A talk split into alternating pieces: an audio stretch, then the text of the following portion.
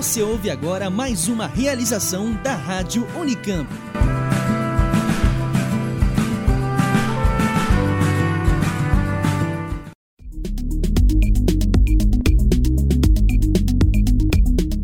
Começa agora a edição 46 do Oxigênio, que é um giro de notícias e que trouxemos uma série de novidades e assuntos para discutir com vocês. Eu sou Beatriz Guimarães. Eu sou Maria Letícia.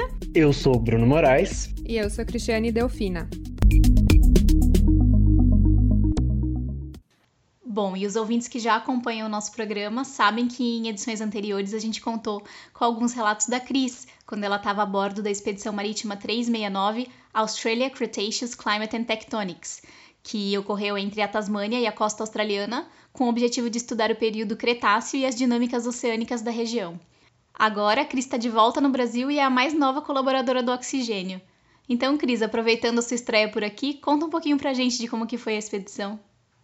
Bom, é, essa expedição foi de setembro a novembro, né? Então, no finalzinho de novembro, eu voltei para o Brasil e foi uma experiência única, assim. É, teve, foi muito intenso ficar dois meses confinado num navio com vários cientistas e eu aprendi bastante sobre divulgação científica e sobre geologia e além de, além de tudo, é, é, foi uma expedição muito importante. Ela, ela conseguiu um, perfurar, conseguiu retirar alguns sedimentos que têm 94 milhões de anos e são sedimentos que estão em boas condições para pesquisa e que vão poder trazer várias respostas sobre as mudanças climáticas do período Cretáceo, que foi de 150 a 60 milhões de anos atrás. Mas como que foi seu trabalho lá? Você ficava é, coletando informações para criar é, material de divulgação? Como que era o cotidiano? É, a gente tinha que controlar toda, todos os canais da, das mídias sociais do navio, do George's Resolution. Então, o navio tem uma página de Facebook, tem um feed no Instagram. Então, a gente produzia conteúdo. E essa foi uma experiência bem legal, assim, é, poder produzir um conteúdo junto com os cientistas e a gente tinha toda a liberdade para criar coisas novas. Então, por exemplo, eu convidei alguns ilustradores brasileiros para fazerem algumas ilustrações sobre a expedição. E isso teve uma aceitação super legal no, no Instagram e no Facebook também. É, a gente entrevistava bastante os cientistas, é, produzia artigos, produzia posts. Eu, eu tive um, fiz um, algum, alguns textos para o jornal da Unicamp também. É, então era, era sempre ficar ligado no que no que estava acontecendo no navio para a gente criar conteúdo e fazer as pessoas conhecerem o trabalho que estava sendo feito lá. Mas, e Cris, eu imagino, né, que deve ter sido uma experiência bem diferente, como você mesmo falou, ficar dois meses num navio, é, indo para ambientes não tão bem explorados, não com todo o conforto que a gente já está acostumado. Conta um pouquinho para gente. Bom, o navio tinha 120 pessoas, né? A tripulação. É, não, a gente não se via, não via to, todo esse povo todo dia, até porque as pessoas trabalhavam em turnos. Então, a, a adaptação já foi um, um desafio, assim. É, e depois ainda eu tive adaptação ao turno noturno, né? Porque para eu conseguir manter contato com o Brasil, eu, eu trabalhava de madrugada lá. Então, tudo isso a gente, todo mundo teve que se adaptar. É, Além de tudo, é, é, confortável, os quartos são muito bons, tem, tem academia, tem uma sala para assistir filme, a comida é incrível. Para poder manter o corpinho, né? Porque a gente estava num ambiente pequeno, que você não podia se movimentar muito. É, o negócio era usar a academia e a gente, a única opção que a gente tinha para com mais espaço era o heliporto. Então, o heliporto tinha o quê? 50 metros. Então, às vezes eu ia correr no heliporto e ficava dando volta, volta, volta, volta. Adaptação a pequenos espaços. E vendo mar, mar, mar. É. Entrava em transe, assim.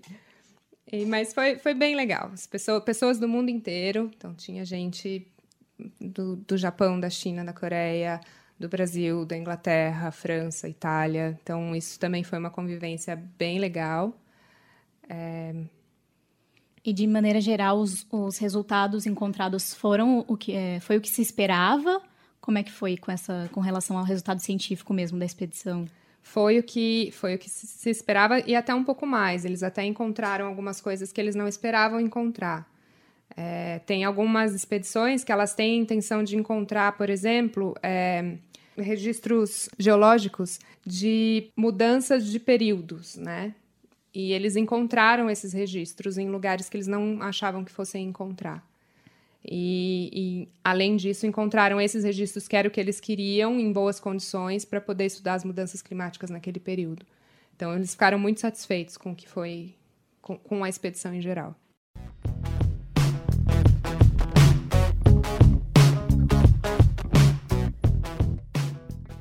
É, outra questão muito importante é que a gente tem que falar sobre febre amarela. Só que ao invés de falar de vacinação, a gente queria chamar a atenção para um outro fato um pouco menos comentado, que são os ataques de pessoas a macacos. O vírus da febre amarela ele surgiu na África, onde ele infecta várias espécies de primatas, incluindo a espécie humana.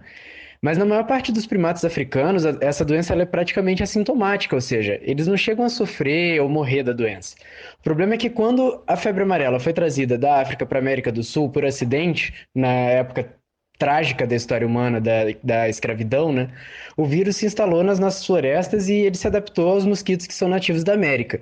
E aí, esse vírus começou a fazer um bom estrago, não só nas nossas populações, né, populações humanas, mas também nas dos macacos, micos, saguis e outros primatas sul-americanos. E esses primatas, como eles não evoluíram junto com o vírus, é, eles são bem mais sensíveis aos efeitos deles. A febre amarela ela foi erradicada do meio urbano aqui no Brasil por causa de campanhas de vacinação ali na transição dos anos 30 para os anos 40. Né? A vacina foi criada pelo Max Tiller, que ganhou o prêmio Nobel por causa disso, e graças a isso a, a gente ficou sem se preocupar com essa doença por um tempo. Só que à medida que a gente foi avançando, né, sobre as florestas e com isso diminuindo as áreas de floresta, invadindo mesmo, né, construindo casas próximo ali de onde antes era cobertura florestal e com isso diminuindo inclusive o número dos mamíferos que servem de alimento, né, para os mosquitos, ela pode voltar ao meio urbano e é mais ou menos isso que está acontecendo. Mas ainda assim, nesses surtos, o que acontece normalmente é uma maior mortalidade de macacos do que de pessoas, não é? É isso mesmo. E acontece que com a falta de informação, né, e o pânico, as pessoas acabam ficando com medo de macaco e achando que são eles que transmitem a doença. Isso agrava muito o problema, porque além de aumentar o risco de extinguir algumas populações de primatas localmente, né, ou seja, acabar com todos os bichos de uma espécie num determinado lugar, esse grande número de primatas mortos acaba atrapalhando o trabalho de laboratórios que estudam a própria febre amarela e dificultam ainda mais o entendimento e o controle da doença. Para vocês terem uma noção, é, segundo a Folha de São Paulo, 105 animais foram mortos na capital paulista desde dezembro do ano passado, até o final de janeiro desse ano, 2018. E a situação também está é, tá grave no estado do Rio de Janeiro, onde 69% dos 144 animais que foram mortos em janeiro, eles foram vítimas de ataques ou envenenamento. Então está morrendo mais bicho por causa de ação humana, é, por causa do medo das pessoas, né, do que da própria febre amarela. E isso atrapalha os laboratórios, porque todo primata encontrado morto tem que ser estudado para confirmar a causa da morte, certo? E isso, inclusive, para nossa segurança. É por isso que os primatas são considerados sentinelas, que alertam as nossas populações de surto, não só de febre amarela, né? Mas de outras doenças que também nos afetam, incluindo a malária. Exatamente. E pensa comigo, se esses laboratórios têm um aumento grande no número de macacos que chegam, né? Por causa dos ataques que estão sendo feitos pelas pessoas, isso está gerando aí uma carga de trabalho muito alta que acaba atrapalhando a realmente estudar a doença. E o pior é que não adianta matar os macacos nem mesmo assim para prevenir que os mosquitos se infectem, porque existe um processo que chamam de transmissão ovariana no qual a mãe mosquita, né, que é quem pica a gente, é... ela transmite o vírus para os filhotes antes da postura dos ovos, ainda quando eles estão incubando. E, ou seja, os mosquitos já nascem infectados. Então, se tem macaco morrendo de febre amarela numa localidade, é porque a população dos mosquitos dali provavelmente já está toda infectada. E não vai adiantar muito matar os nossos priminhos das árvores aí, sabe? Então, assim, quem fala que os macacos transmitem a febre amarela, tá falando errado, não é? Erradíssimo. E isso leva a gente a uma polêmica envolvendo a produtora Netflix e a Sociedade Internacional de Primatologia, que, para quem não conhece, tem como membros várias pesquisadoras e pesquisadores brasileiros. E eles estão envolvidos nessa história também. É, o que aconteceu foi que no final do ano passado a Netflix lançou a edição para América Latina de uma série chamada, uma série de documentários chamada 72 Mais Perigosos, nas quais eles listam para um determinado continente os 72 bichos mais perigosos assim daquele lugar. É, é um, um, tipo de documentário um pouco sensacionalista, né? Até porque os bichos normalmente são perigosos quando a gente vai mexer com eles só. Mas, é, independente disso, o lance é que os bugios, eles estão listados entre os 72 bichos mais perigosos da América Latina.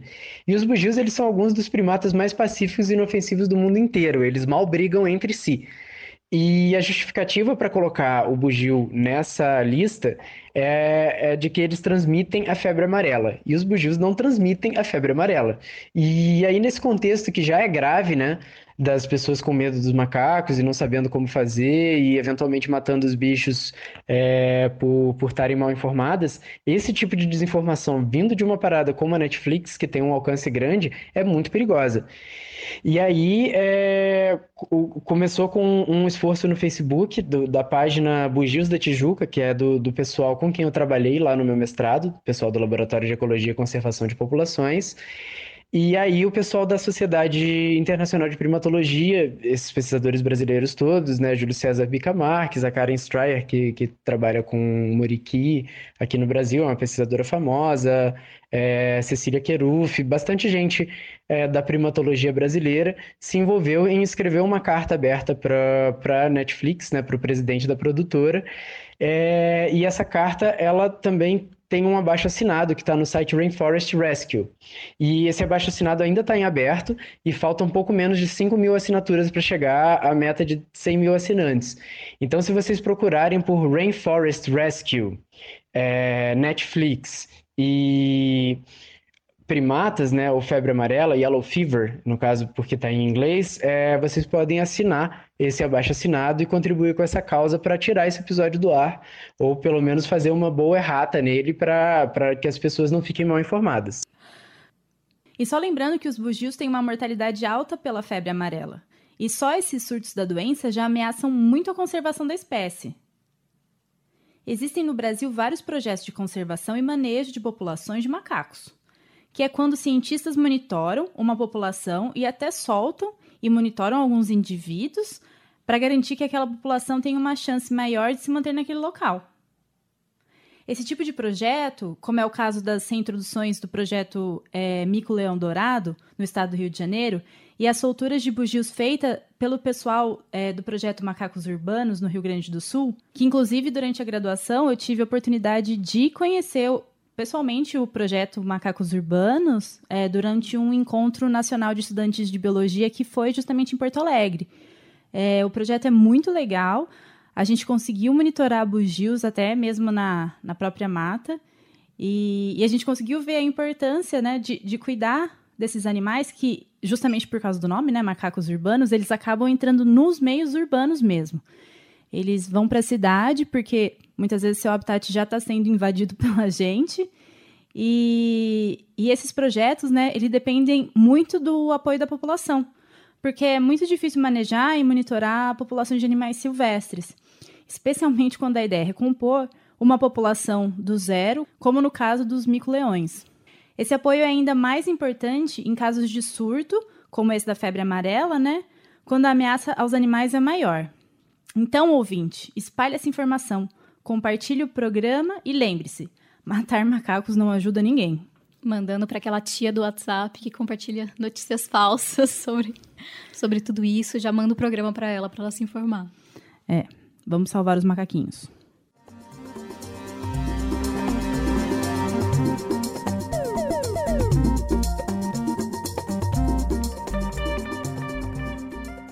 Eu trouxe hoje é, uma carta aberta enviada no mês de janeiro por dois acionistas da Apple, a Jana Partners, LCC, e o Fundo de Pensão dos Professores Californianos, que juntos contam com 2 bilhões de dólares em ações na empresa.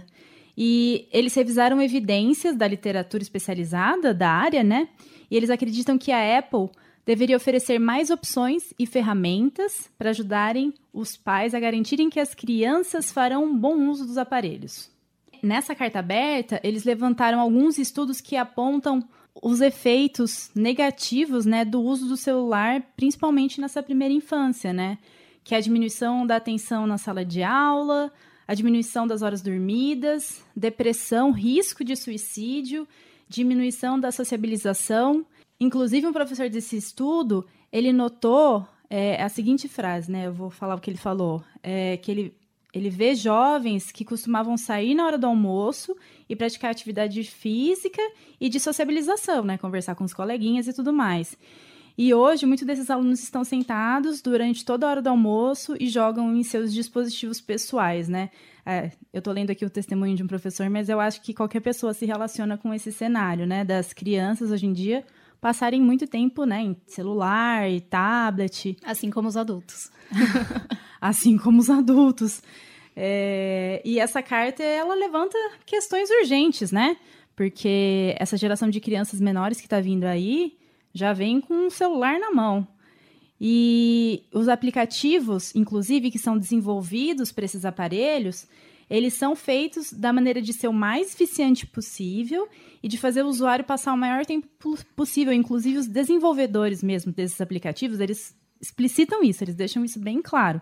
Então imagina para uma criança, né, que tem muito menos discernimento que um adulto, mexendo nesses é, aplicativos. E assim, a gente não tem ainda tanta informação, obviamente por conta do tempo que essa tecnologia vem sendo utilizada, quais vão ser as consequências a longo prazo dessa tecnologia nessas crianças e até mesmo nos adultos, é, e realmente isso cria um cenário de apreensão, né?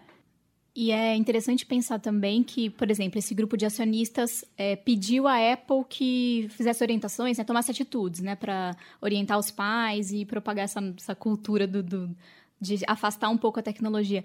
Mas a gente fica pensando até que ponto uma, uma gigante da tecnologia como essa tem realmente interesse em tomar esse tipo de atitude visto que, que as crianças é, podem propulsionar o consumo, enfim, tem um monte de produto desenvolvido especialmente para as crianças, igual você falou, aplicativos, enfim.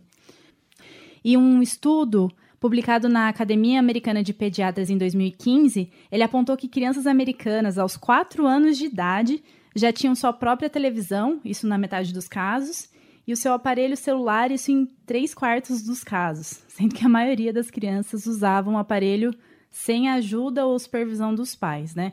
Quatro anos de idade é muito novo para já ter um celular e já surfar no mundo da internet. E um outro artigo na mesma revista, os autores fazem um levantamento da literatura, na verdade que ainda é escassa com relação a esse tema, né? Já que a gente está falando de aparelhos celulares ultramodernos e com aplicativos super interativos é, num futuro recente. E sobre justamente a interação da criança com os dispositivos móveis.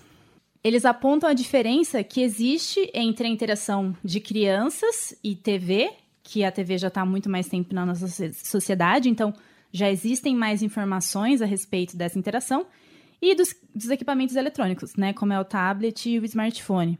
E eu achei interessante que esse artigo ele não, não fala só do lado ruim, ele fala do lado bom da tecnologia, né? Por exemplo, é, ele, ele fala que tem um valor educacional. Não, não dá para a gente negar que os aplicativos é, eles vão desenvolver algumas habilidades da criança, mas o artigo mesmo fala que essa, esse balanço entre informação e estímulo ele tem que ser muito bem nivelado, porque senão ele pode simplesmente distrair a criança com tanto estímulo, né? Uma criança tão pequenininha.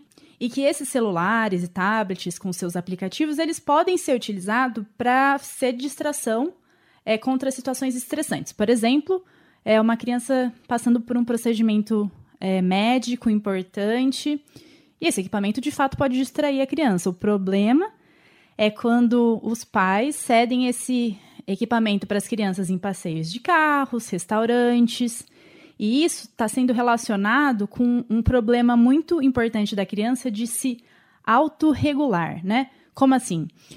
É, a criança vai experimentar momentos de tédio, a criança é, num restaurante poderia estar interagindo com os pais e de repente, se ela fica na telinha, ela não consegue se autorregular com nada disso. Ela não consegue ou controlar as próprias frustrações. E isso é muito importante para a vida adulta dela, né? Que ela vai lidar com um monte de sentimento assim. Eu acho que a gente tem que pensar também que é, como que a gente pode cobrar de uma criança que ela mesma dose o tempo de uso dos eletrônicos que são feitos para viciar e a criança não, não tem noção e, tipo, enfim, até, até que ponto isso é uma responsabilidade da criança, né, de, de autocontrolar esse, esse tempo. É legal que você falou isso, Bia, porque no artigo mesmo ele fala, né, é, em relação ao próprio contexto e da participação dos pais, que a participação dos pais para justamente mediar a interação é, criança-mídia digital era super importante. É, é, inegável que os pais, eles, eles devem, de certa forma, pôr um limite, né? Porque existem benefícios ligados com essas tecnologias, né? No caso da aprendizagem, é, são estímulos interessantes e, e, a gente não tem como falar que a criança é, não precisa aprender a mexer nesse tipo de de equipamento e ela precisa, ela vai crescer num mundo em que isso vai ser o normal dela. Mas ela também precisa viver todo o resto, todas as interações sociais, aprender a se autocontrolar, passar bastante tempo vivendo no meio offline. Todas essas coisas são super importantes também. E, inclusive, na própria carta da Apple, eles falam que a ideia não é, né? São acionistas da Apple, que a ideia não é você limitar o uso é, por uma faixa etária e tudo mais, mas que a ideia é que tanto os pais quanto a Apple é, trabalhem juntos e a Apple no sentido de oferecer opções para os pais poderem de certa forma controlar o que aquele é, o que aquela criança está acessando num determinado aplicativo ou quais são as funções que aquele aplicativo oferece, enfim.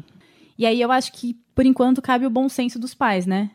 A criança tem que estar tá, é, próxima dessa tecnologia, ela vai querer usar, e é importante para ela aprender a mexer, mas os pais precisam colocar um limite e não usar esses aplicativos é, e esses aparelhos justamente para deixar a criança calma no restaurante. Quer dizer, isso pode ser feito de vez em quando, eu não, não vejo problema.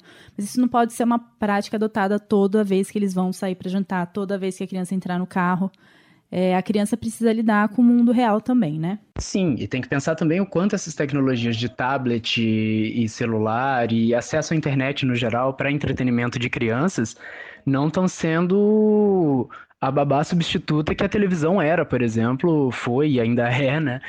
E trazendo uma notícia relacionada, é, eu vi que em janeiro saiu uma notícia na, é, nos, nos principais jornais de que mais de 100 organizações de defesa da criança é, com especialistas, pais e é, das, pessoas da sociedade civil estão pedindo para que o Facebook tire do ar a função Messenger para crianças que foi inaugurada no final do ano passado, que eu acabei, eu descobri hoje que ela existia, porque acho que não sei se no Brasil não, não foi muito falado, mas está tendo uma pressão para que isso seja abolido, justamente por conta disso. É, não só por conta do tempo de uso, mas também é, as crianças, elas podem não ter muita noção do tipo de imagem que pode ser compartilhada na internet, o tipo de coisa que elas podem dizer para os outros, ou o tipo de contato que elas podem estabelecer. No caso do Messenger, é, do, desse Messenger Kids, é, o mecanismo dele é, precisa, passar pelo, é, precisa passar pelo controle dos pais todo o contato novo que a criança estabelece. Mas mesmo assim, é mais uma, uma, uma tentativa de puxar as crianças para dentro desse meio que é tão vici viciante que a gente sabe, adultos, idosos, crianças, todos nós estamos enfernados nisso.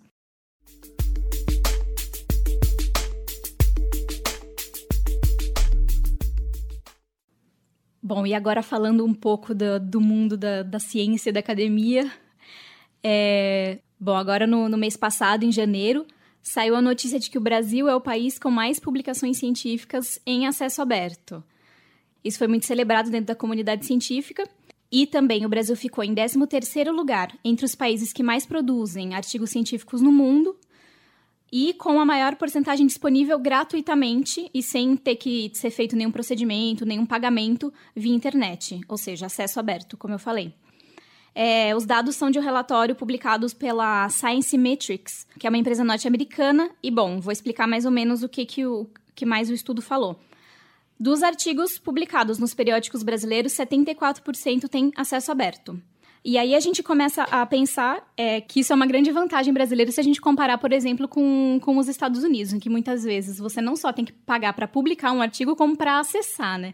Para você utilizar um artigo, você teria, tem que fazer uma compra, e às vezes o artigo fica, fica temporariamente disponível para você, ou permanentemente, depende dos serviços de assinatura e de compra avulsa. Mas isso vem mudando bastante nos últimos anos. Agora a gente tem o pré-print, que são as, as publicações de artigos em repositórios abertos, é, independente desses, desses textos serem publicados em revistas científicas. Isso é um pouquinho diferente das publicações em acesso aberto, porque não passa por nenhuma editoria, não, não são revistas que publicam. É simplesmente um repositório é, de determinada área. Isso já acontece há 20 anos é, entre os físicos e os matemáticos, eles já fazem isso há bastante tempo mas é uma prática que está crescendo nas outras áreas também. E isso gerou várias, vem gerando várias discussões, várias polêmicas, mas não tem como negar que democratiza bastante o acesso ao conhecimento. É, e, e é super importante, porque se a gente pensa que um artigo demora para passar na revisão de pares, é, e muitas vezes um resultado ou uma técnica fica ali preso naquele gap, se você tem justamente esse pré-print, você já coloca o artigo para ser é, discutido com os seus pares, né? E aí eu vou contar uma experiência pessoal é, que eu estava escrevendo, né, um projeto recentemente de pesquisa e tudo mais, e estava citando quantos artigos um pesquisador tinha, né? E me surgiu a dúvida, eu falei, nossa, que revista é essa? Eu não conheço. E era justamente, não era uma revista, era um arquivo, é o BioArchive, é, de pré-print, e isso foi agora, em janeiro. Então, eu fui pela primeira vez entrar em contato com esse tipo de publicação e descobri uma coisa que talvez muitas pessoas né, que estão ouvindo agora não saibam, mas isso já existe e existe para biologia uma área que não tinha revista, é, arquivos, né, ou revistas desse tipo de pré-print. Então isso, na minha opinião, é uma revolução, pelo menos na área da biologia, né, que a gente não tinha acesso a esse tipo de publicação e aí vem aquela dúvida, né? Eu publico, não publico? Ali, como será que, o peso que eu é faço? Igual, o peso né? é igual? Porque eu vejo que, inclusive, alguns artigos citam esse bioarchive nas referências. Então, bom, por enquanto, para mim, ainda é um mistério. Bom, isso já é uma realidade. Os bancos de dados bibliográficos, como a Cielo, como o Crossref, eles já anunciaram, já, já estão fazendo as adaptações necessárias para que o pré-print seja incorporado nos dados de cada publicação. Existem realmente várias discussões e várias dúvidas que os cientistas têm na hora de, de publicar, muitos medos, inclusive. Tem muito medo, existe muito medo de plágio e também existe um grande receio quanto a, a, as alterações que podem ser feitas no artigo, porque até, até hoje é, isso não é visto com bons olhos. Você publicar um artigo e depois fazer o que é chamado de retratação hoje em dia não é muito bem aceito pela academia. Mas a gente sabe que isso não tem por que ser ruim. Se você, se você quer atualizar algum artigo, se você quer realmente fazer alguma alteração que vai fazer com que ele tenha mais qualidade, não tem por, não tem por que isso ser feito. É, até porque a ciência ela não é estática, né? Uhum. A ciência muda bastante e às vezes a forma de você enxergar um mesmo experimento, ela muda com o tempo também, né? Com certeza. Uma, uma preocupação que me passou pela cabeça quando comecei a explorar um pouco, pesquisar sobre essa questão dos pré-prints, é, é, que, assim, muitas vezes quando a gente vai citar algum, algum artigo ou, algum, no caso, um documento numa, numa, numa biblioteca virtual, nem sempre, a gente sabe muito bem que nem sempre se olha direitinho de onde está vindo. E aí, é, estando disponíveis no, é, a fácil acesso uma série de, de manuscritos que não passaram pelo crivo do, do, do peer review, é, fica um questionamento se não corre o risco de muita gente utilizar metodologias ou dados que não foram validados. Não sei se vocês pensam sobre isso. É, isso realmente é um, pode ser um problema, e isso vem sendo levantado principalmente pelas editoras de revistas científicas, que elas também não querem perder o. Como é que fala? Posto. Não. Ah, é, elas não querem perder ah, o posto. A novidade, né? Também. Sim. E. Mas Uh, aí a gente cai, mais uma vez, na questão da responsabilidade de cada cientista a hora que está fazendo o próprio trabalho. É, tem um, um, blog que chama Green Tea, Green Tea Velociraptors, que é escrito por um paleontólogo, e ele fala justamente sobre isso e sobre a responsabilidade da citação, ela é uma responsabilidade de quem cita. Então, realmente, é, existem dados. Com essas publicações de pré-prints, ex existem muitos dados que ainda não foram totalmente comprovados, totalmente testados, mas cabe ao cientista que vai usar essa publicação saber do que ele está falando e questionar e deixar claro que ele está usando um material que é um pré-print. Uma das, um dos benefícios né, do pré-print é justamente a possibilidade de dos estudos serem publicados com mais rapidez. E, inclusive, por conta disso, a Organização Mundial da Saúde, em 2015, lançou uma declaração pedindo que dados relacionados a emergências ou a interesses é, de saúde fossem, fossem liberados o mais rápido possível. E isso, um, um dos exemplos práticos de como isso aconteceu foi com o Zika vírus. É, a relação do Zika com a microcefalia veio de um pré-print. E esse pré-print posteriormente foi publicado na revista Science. E aí, pegando o gancho da Cris, ao mesmo tempo em que concluímos o programa 46, queria deixar um gostinho para os ouvintes do que será o programa 47, que será um temático. Como vocês sabem, a gente alterna os formatos entre giro de notícias e temático. E o nosso próximo programa tem um pouco a ver com essa história do rigor científico e de como. É e de como o conhecimento científico é validado ou não e como ele é, é apropriado pela sociedade. Então, no nosso programa 47, a gente vai falar sobre a ciência nos dois polos, a negação da ciência e a autoridade total e inquestionável da ciência. Nossa, eu mal posso esperar. a cabeça chega a fervilhar. Exatamente, é um assunto bem polêmico. Então é isso, pessoal. A gente fica por aqui. É, espero que vocês tenham gostado do programa. Se tiverem sugestões, falem pra gente. E até o próximo temático número 47. Hoje a apresentação foi de Maria Letícia Bonatelli, Beatriz Guimarães, Cristiane Delfina e Bruno Moraes, e com trabalhos técnicos de Otávio Augusto. Até a próxima. Até e obrigada. E até o próximo Oxigênio.